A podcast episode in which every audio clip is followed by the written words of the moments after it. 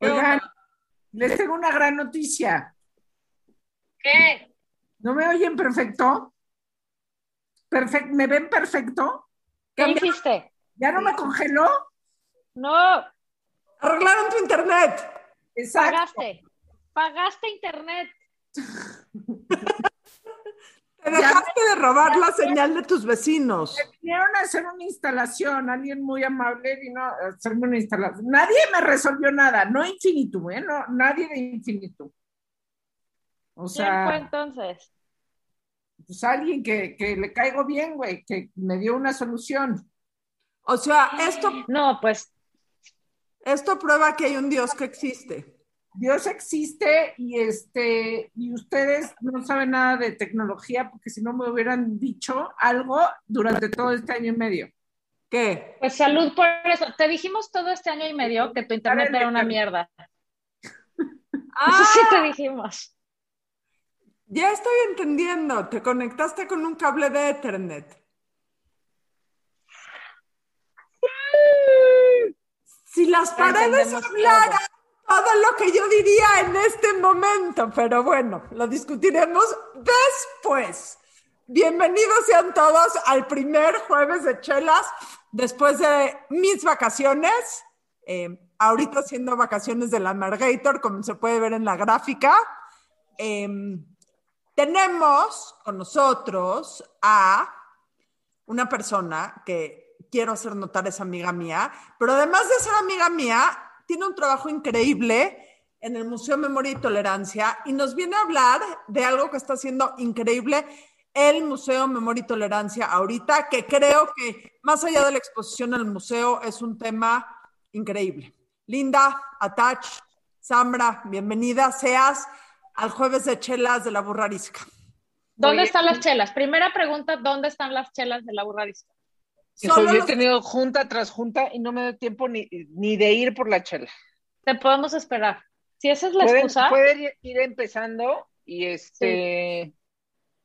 Pero hola, bienvenida Linda, ¿cómo Oye, estás? yo Hola, no bienvenida, que Linda. era jueves de chelas, ¿eh? Pero ahorita también yo voy por la mía. También ¿Te ve dijo por la tuya. ¿te dijo Adina que había que beber? ¿O No. Adina ya no quiere que nadie beba? Pues, no me dijo y muy mal, ¿eh? Muy Se mal. llama Jueves de mal. Chelas. Vayan por sus chelas, las esperamos. Oye, Linda, pero este, puedes ir por chela, tequila o mezcal, lo, lo que necesites. Ok. Te damos permiso. Yo voy por la mía. ¿Pueden ustedes platicar y entretener a la audiencia? Sí, Sí. con muchísimo gusto. Siempre lo hacemos. Aquí sus payasos de circo. Dale, Linda, aprovecha. Aprovecha, ve por algo a tomar. Las penas con alcohol son menos. ¿Qué onda, ¿Qué mamá? onda, maná? Ahora sí ya te extraño. ¿Estuvo buena tu vacación? Sí, estuvo Yo también te extraño. Ustedes no están para saberlo, que me di un putazo marca, o sea, estoy muy preocupada. Un moretón muy grande. Tengo ¿dónde hasta marcado ¿En así con lo que me pegué. ¿En el dedo del pie o en la pantorrilla? No, aquí estoy en shorts. Aquí. Quiero reportar que en, en la parte de este hermoso país que se llama Cancún, hace un calor, güey, para el que a mí no me diseñaron. Una cosa muy impresionante, Por. la calor. Es la edad también, ¿eh? Odio decírtelo. Güey, acá estoy. Abres la puerta y te da un hornazo así que te lloran los ojos. O sea, hace mucho, mucho calor. Viva el señor que inventó el aire acondicionado. O señora, no sé qué era. Sí. Salud, manas. Pero que viva el aire acondicionado. Salud. ¿Bebiste en tu vacación, Alina?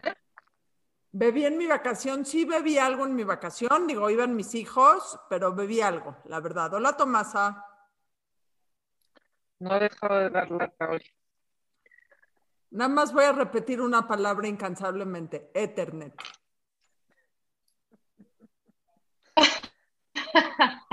Ya, pobre Linda, seguro tiene mejores cosas que hacer. Cuéntanos, mana. Linda, platícanos qué haces en el, platícanos qué haces en el museo y platícanos de esta mega ultra recontra. A ver, pero yo quiero decir antes algo. Es que ese museo es la neta del planeta. ¿Cuánto bien le hace a uno ir a espacios así, o sea, es como una es como una gran clase de la vida, de, de entender, está, es, es, un museo increíble, increíble, increíble, este, y todo lo que hacen ahí está muy bien hecho. Ay, pues qué gusto que haya sido, porque luego me toca hablar con gente que no lo conoce y, y sí me cuesta un poco más de trabajo. Qué buena onda, me imagino que aquí más o menos las tres ya fueron. Y bueno, pues yo hago las temporales, que es increíble, llevo 10, llevamos ya, voy, a, voy para los 11 haciendo las temporales ahí. mi, mi trabajo ahí es de la edad del museo, hasta antes estoy. Y en realidad hemos hablado de todo y es, como dices tú, padrísimo y, y, gratificantísimo, porque hemos hablado de mujeres, de periodistas asesinados. De alguna forma, casi, casi, pues nos hemos adelantado a, las, a los trending topics, hablando en nuestras exposiciones de esas cosas. Y la verdad es que hace tres años hicimos una exposición que rompió todos los récords, se llamaba LGBT, Identidad, Amor y Sexualidad. Eh, nuestros públicos se fueron al doble, fue una gran experiencia, hubo bodas, hubo salidas del closet súper conmovedoras, nos tocó verlas, pero eh, decidimos ahora sí que para abrir formalmente después de la pandemia, que necesitábamos pues un gran producto, para jalar al público y para, la verdad es que, pues de nuevo conectarnos con el público y, hicimos una segunda versión, LGBT más, ahora se llama LGBT más al final del arco iris.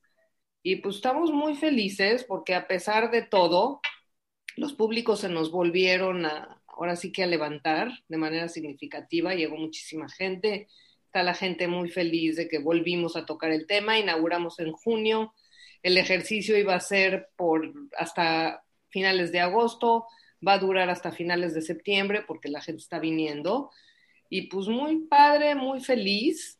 Eh, la verdad yo le pedí a Dina que me diera chance de platicarles de esto, porque necesitamos que todo el mundo se entere de que estamos. Eh, como saben, el tema en los museos pues, está rudo, está bastante adversa la cosa para la cultura.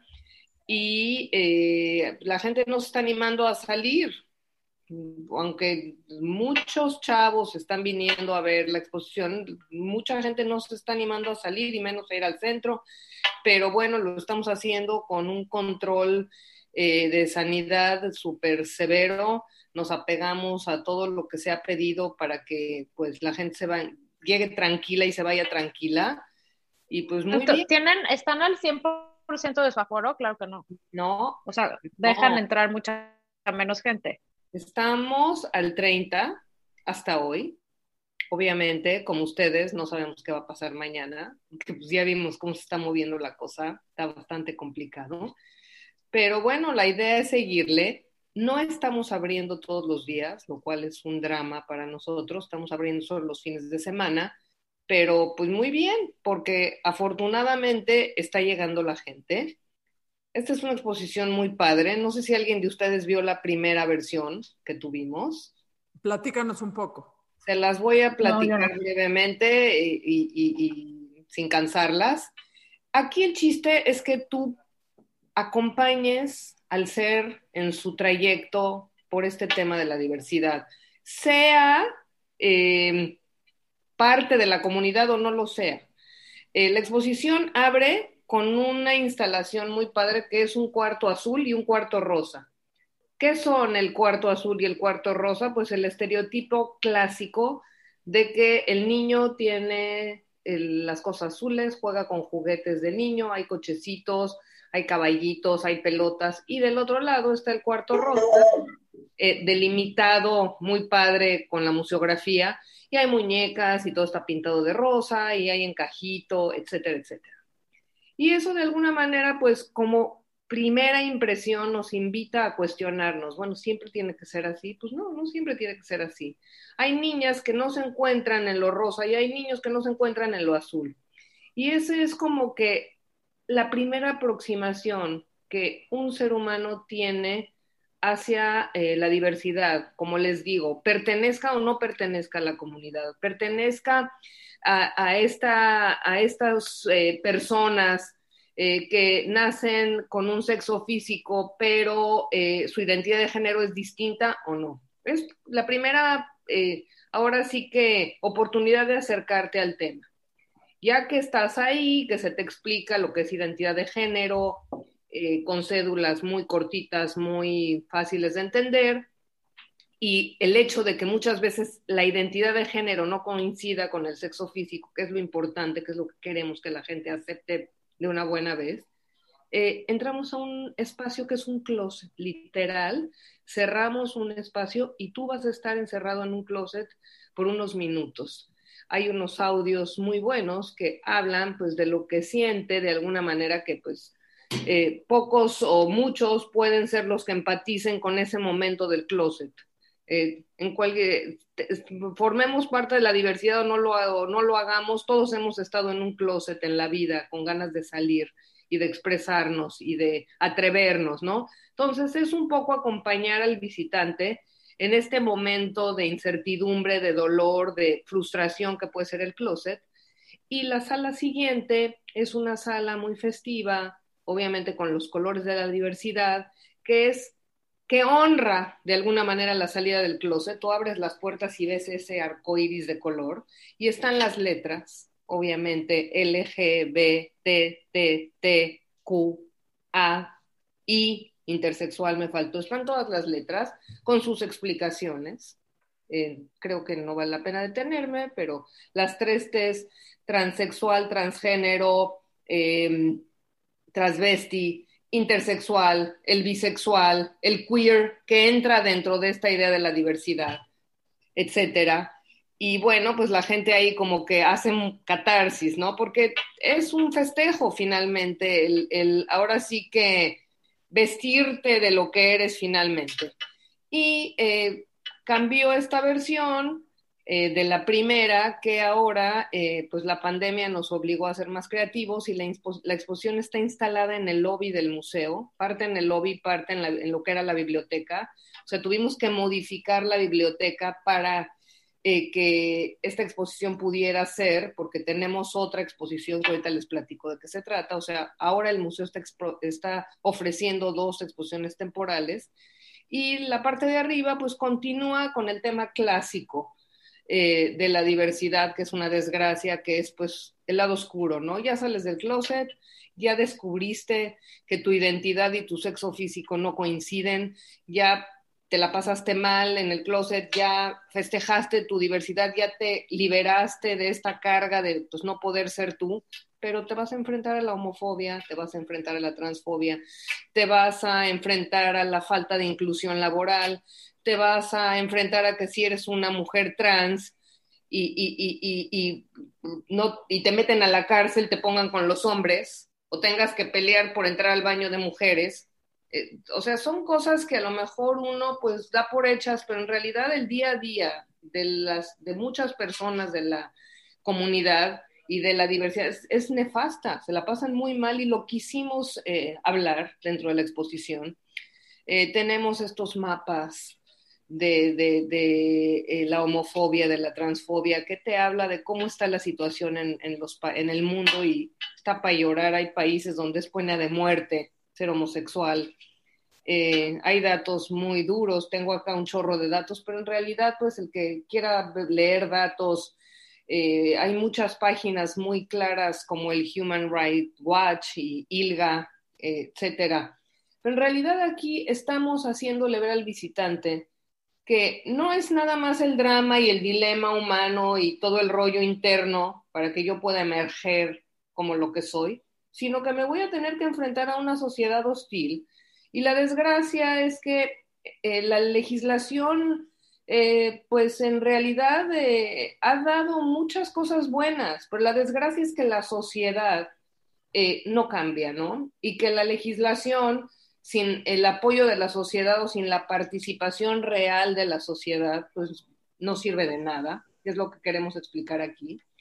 Y ya esto lo manejamos bien padre porque se nos ocurrió hacer unos ajedrezes en donde en realidad eh, en esta sala oscura de, lo que sucede después de salir del closet del lado eh, violento de salir del closet, pues son fichas negras y grises en donde tu visitante se suponía que cuando todo iba mejorando y estábamos en el verde, estas fichas se iban a poder mover, tu visitante ibas a poder como que manejar tus jugadas.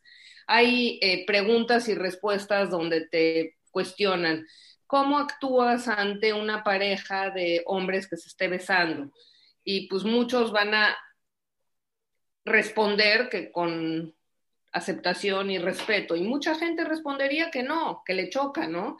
Entonces queríamos que la gente jugara el ajedrez eh, casi, casi reflexionando acerca de sus movimientos en la vida, cómo te mueves, cómo actúas, cómo condenas o cómo aceptas, etcétera. Y bueno, eh, la exposición se cierra con una sala luminosa, que es la sala de festejos, que es la sala que habla de los avances en la legislación, de eh, los avances en la inclusión laboral, y esa sala trae un ajedrez, pero pues todo colorido, padrísimo, en donde pues las, eh, aquí ya no te estamos cuestionando, sino te estamos ofreciendo datos para que pues también se vean los avances que han existido. Bueno, la Ciudad de México es un privilegio, es un emblema, es una ciudad, no nada más es gay friendly, porque hay muchas ciudades gay friendly. La Ciudad de México está en un grado más que lo gay friendly y es una ciudad eh, inclusiva en todos sentidos. Entonces, bueno, pues eh, ese es un poquito de lo que va la exposición y claro, me faltó decirles un punto, un momento importante que es la transición entre el espacio del lobby y el de la biblioteca, que es una línea de tiempo muy padre, porque eh, siempre, bueno, a mí me tocó mucho oír, a mí me gusta revolverme entre los visitantes y ver qué dicen, y me gusta mucho acercarme a personajes así tipo mi mamá, que es la típica señora que, a todas las exposiciones que hacemos dice, ¡Ah! te estás pasando y híjole, y es que no, y es, ya saben, ¿no? Y me encanta y eh, el comentario clásico en esta exposición es que ahora ser gay está de moda. Y eso es ofensivísimo, porque ser gay es y ser lesbiana eh, eh, se puede narrar desde los principios de la humanidad casi casi. Pues veamos Lesbos, veamos el batallón de Tebas. Eh, hay N cantidad de eventos en la historia que nos hablan de, la presencia de la homosexualidad. Entonces hicimos una línea de tiempo muy, muy padre. Eh, el hilo conductor es precisamente este arco iris de la diversidad, dando girando. Está muy padre diseñado. Y estamos hablando de que esto para nada es una moda, sino que nos acompaña como seres humanos en el, eh, historiográficamente. Y pues ya, está muy padre, vengan. Me encantaría oír sus opiniones, la verdad. Eh, esto que, dices, Linda, sobre, sobre los comentarios de la gente, bueno, además de que, pues, dicen, ¿no? Así, así como ser feminista está de moda y ser, ser gay está de moda, y así, pues es que no nos falta mucho conocimiento y entendimiento de, de, muchas cosas. Pero, ¿y qué, ¿y qué más? O sea, porque yo también me imagino a un, a un cuando, cuando hacen esta exposición que dices, bueno, es una exposición LGBT y rompió récords y estuvo, este, fue exitosísima y demás, me imagino que mucha gente eh, LGBT fue a, esa exposición o sus más cercanos que, podrían ser así de mamá, te, quiero llevar a esto porque quiero que entiendas así, ¿no? Pero, pero rara vez uno se encuentra este, voluntariamente yendo si no pertenece a esa minoría, ¿no? Entonces, este, porque suceden, suceden todas, sucede este, e, en, en Estados Unidos hay alguien me contaba una experiencia sobre, sobre eh, un museo de, este, afroamericanos, este, no, la verdad no sé si estoy diciendo este, el término correcto, pero que hasta, hasta esta mujer blanca que entró en un museo este, se sentía, que, que, tenía que ver con la historia de los negros, se sentía como, o sea, de aquí no soy tan bienvenida, ¿no? Entonces, eh, entre falta de interés, y, pero, pero pero me imagino que con el LGBT también así es, o sea, van los, los meros meros. ¿Qué pasa con el resto de la sociedad que, debe de entender muchas cosas y que, y que no lo entiendo, que esa es la gran cosa del museo, es lo que yo digo, o sea, es, es- te, te da Eso. esas lecciones a partir de experiencias este, y, y- y te, te da conocimiento, pues, ¿no? Es que ese es justo, esa es exactamente la razón por la que todos tendríamos que ir una vez, por lo menos al año, pero si no en la vida, al Museo de la Memoria y Tolerancia, que es, una cosa bellísima arquitectónicamente para empezar, el proyecto es espectacular, pero precisamente estos museos, eh, o sea, el valor de un museo como este que hay en varias partes del mundo es sensibilizarnos cosas que no son nuestra realidad. Y como no son nuestra realidad, entonces no entendemos la realidad del otro. Y ese es el valor por el cual hay que llevar a nuestros hijos a estas cosas para decirle, güey, el problema del otro también es tu problema, porque es un problema de la humanidad, ¿no? O, o la, o la discriminación de uno, aunque no sea para ti, te acata en el sentido de, de, de entender que existe y que tienes que ser parte de la solución, ¿no? Entonces, sin importar cuál sea la, la, la, exhibición en turno, que esta me parece increíble, pero este museo siempre tiene cosas que te vas, además, bueno, yo siempre he pensado, es imposible en un día reventarte un museo. O sea, sí se puede, pero entonces vas como la bolsa, ¿no? Y no entendiste nada. O sea, este es uno de los museos en que hay que ir una vez a cada sección para chutártela de principio a fin y disfrutarla y quedarte con apuntes en tu cabeza para ser un mejor ser humano, porque evidentemente está en este momento la LGTB, perdón, no me sé todas las siglas, pero este tema de inclusión de género, ¿correcto?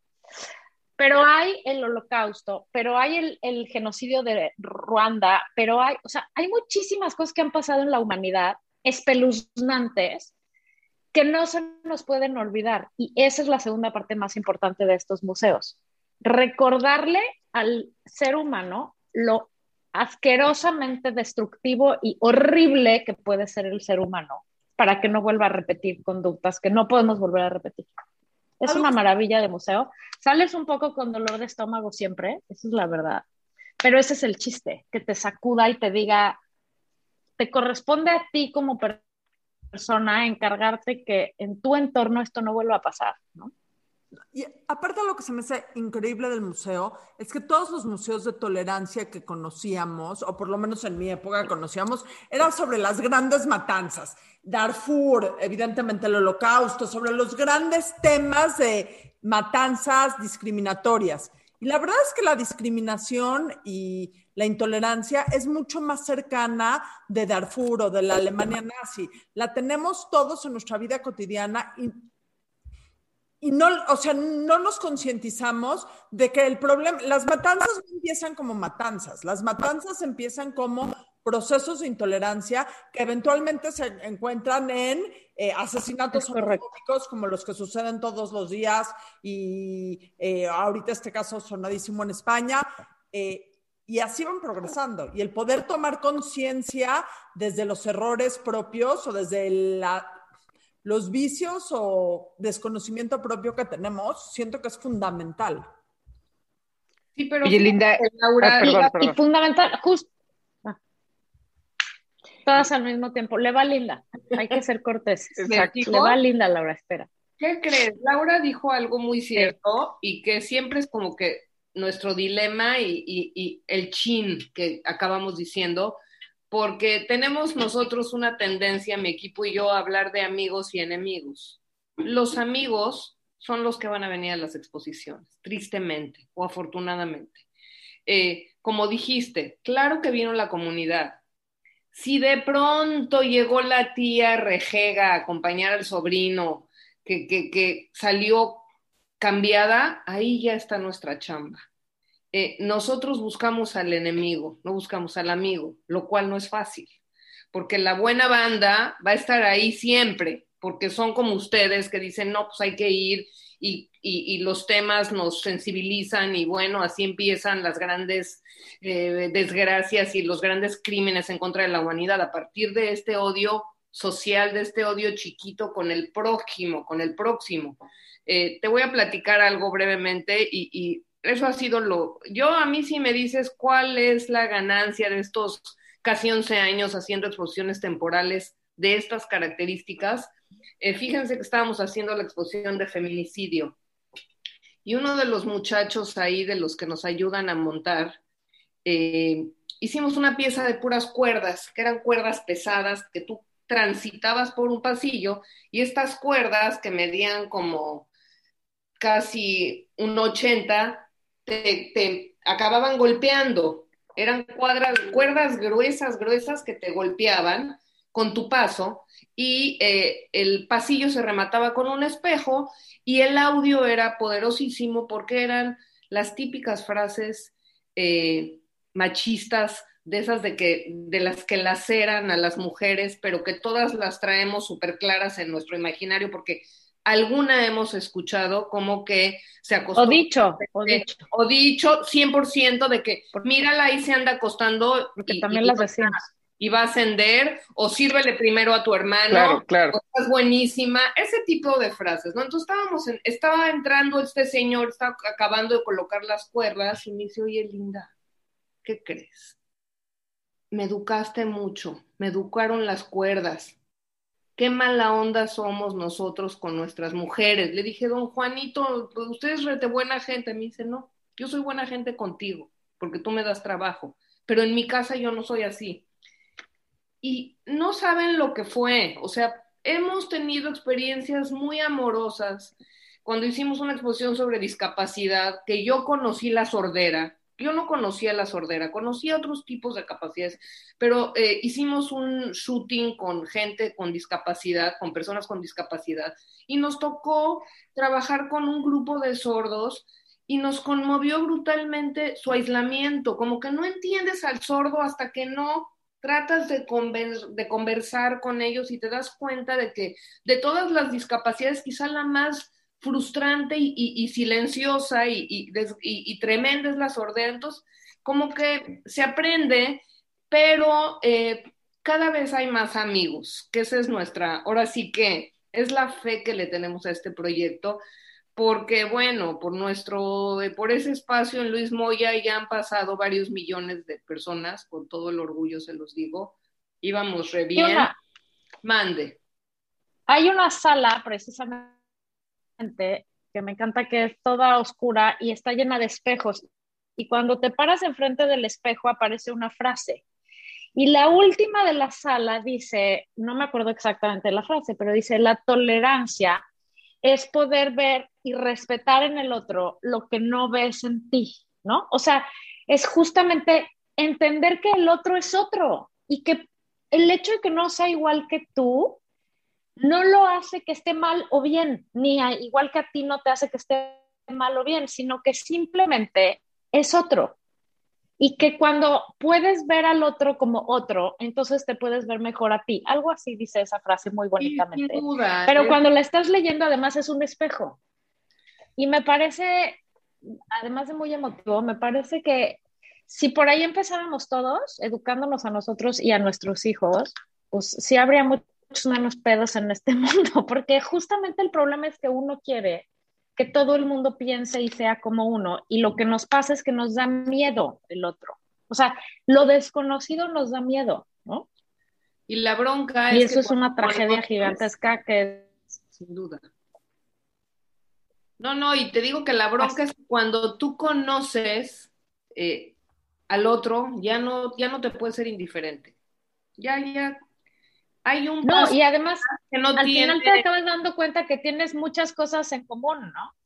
Sin duda, sin duda. Y, y pues no quiero meter este, la política en esto, pero al final vivimos en un país dividido. O sea, yo digo, ¿de qué, carajo nos ha servido el odio al otro? Si, este, si soy pro AMLO o soy anti AMLO, más allá de quién sea el personaje que provoca eh, eh, eh, la polarización, sino justamente ver al otro, o sea, eh, porque no va a servir, porque vamos a pasar de, de, de, AMLO a otra cosa, pero el punto es la polarización donde no ves al otro. Y, y, luego pensamos que estas cuestiones nada más son en efecto este, los LGBT, eh, los judíos o este, en este caso las, las mujeres. No, justo no, o sea, te puede pasar todo, todo el tiempo, porque somos seres humanos y tenemos también esta parte este, negra de nuestra naturaleza, eh, pero, pero hay que aprender en todos los sentidos. Y en, en, Cualquier cosa que sea distinta del presente de México, también hay que aprenderlo. O sea, no solo están los LGBT, sino están los chairos, que les decimos chairos, porque, porque ya me cayeron mal y los detesto. Y tengo razones para detestarlos. Y te, y te lo compruebo y te lo digo todas las mañanas. Y todas las mañanas este, me revuelco porque nada más de oír al presidente y lo odio y lo detesto. es una cosa brutal que, no nos damos cuenta en qué estamos metidos, más allá de, decir, este, me choca el presidente porque no me quiero identificar con él, ni con su discurso, ni con sus más allá de la este, mala o este, gobernanza, lo que, los resultados de la economía o de la pandemia, más allá de eso, ¿no? Lo que pasa es que muchas veces la intolerancia, digo, hay mucha intolerancia que viene de odio desmedido y hay mucha intolerancia que viene de desconocimiento. Y te voy a decir algo para mí en el, en, eh, eh, respecto a la comunidad LGBT. Ahorita que Linda estaba hablando de muchas de las iniciales, hay muchas iniciales que si me hubieras hablado, eh, preguntado de ellas hace un año, la verdad es que no tenía idea yo qué significaba una T o la diferencia de una T. Y nada más en el momento que preguntas y te informas, disminuyes o eliminas la mayor parte de los mitos y de la intolerancia que hay. Nada más, o sea, gran parte del racismo ante los, contra los judíos, contra los afroamericanos, contra la gente de la comunidad LGBT, viene de un desconocimiento absoluto de lo que, de lo que es la otra persona. Es ignorancia, o sea, es ignorancia y es miedo, y es no entender ya lo dije, pero no importa.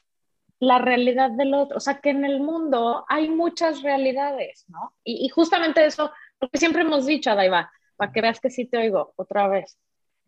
La, la realidad de la por qué hay tanta gente que votó por AMLO, porque su realidad es radicalmente distinta a la nuestra, ¿no? O sea, desde ahí, o sea, entender que hay diferentes maneras de vivir en el mundo y de ser en el mundo que, que, no, que, o sea, que es circunstancial, pues, no es de elección, ¿no? Pero, pero nos vamos por la vida, porque somos humanos este, bastante retrógradas, todos, la verdad, pensando que todo el mundo debería de ser y opinar y ejecutar como nosotros. Que la verdad sí, o sea, la verdad sí. Lo que a este mundo le hace falta es más gente como nosotros. Ah. No, tengo un meme así que dice eso. No, pero esa es la, o sea, el principio es obvio, pues claro, sería mucho más fácil si todo el mundo fuera igual a ti, pero la realidad es que no es así. Y como vivimos todos aquí, tenemos que empezar a sensibilizarnos más a que, a que hay de todo, ¿no? Y que, como decía Benito Juárez, el respeto al derecho ajeno es la paz. Y para eso está Digo el yo. Memoria y Tolerancia, que es una visita obligada en la Ciudad de México y una visita obligada en la conciencia, el corazón y el cerebro de cada uno de nosotros. Y te voy a decir nada más, Linda, una frase de Martin Luther King sobre los enemigos y los amigos. Martin Luther King decía que a fin de cuentas uno no se acuerda de las palabras de sus enemigos, sino del silencio de sus amigos. Entonces, seamos amigos que levantemos la voz y vayamos a este tipo de exposiciones. Oye, me encanta, mil gracias. Así es. Hecho, nada más de volada para decirles que además de LGBT, tenemos una gran exposición sobre cambio climático. O sea, que porfa, la gente que, que nos oiga hoy, que se anime, porque no se va a encontrar solo con una temporal. Puede, eh, ahora sí que eh, vivir la experiencia entera del museo y echarse dos muy buenas exposiciones temporales. No. Y, no vayan una vez, vayan varias. Vayan muchísimas. Hay varias veces. Yo estoy súper, os, os, me encantó tu teoría, es bellísima tu teoría de que tienen que venir muy seguido, una vez al mes, a revisar sala por sala, para que en todo el año la gente esté viniendo todo el tiempo, sería maravilloso. Serías el visitante ideal, ¿eh? Si hacemos... Sí soy, me encanta. me encanta ir a una cosa. Cuando vayas, avísame para que no te formes. Eso sí, eres muy invitada a mí. me Pero- formo y me espero y, voy con muchísimo gusto. Bueno, Sugiero que no vayan con niños tan pequeños, porque hay mucha información y hay mucha información que, digo, si uno como adulto sale con el estómago hecho nudo, o sea, hay, hay cosas que se pueden postergar un poco, un poco en el sentido de, en el, en- a partir del momento en que puedas darles contexto y que pueden entender, porque también es muy impresionante en, en muchas áreas, que es el objetivo, ¿no? Entonces no lleven niños de dos años, a eso me refiero. Linda, dinos las redes del museo, igual les vamos a poner. Ah, mil gracias. Mira, es www.mit, de memoria y tolerancia, punto org, punto mx. Y en Instagram también tienen una cuenta, yo los he etiquetado. Sí, es eh, MIT. Arroba MIT. Muy arroba bien. MIT. Vayan y apoyen estas cosas y sean mejores seres humanos del mundo. Goodbye. Mil gracias. La Bye. verdad, qué buena onda. Chao.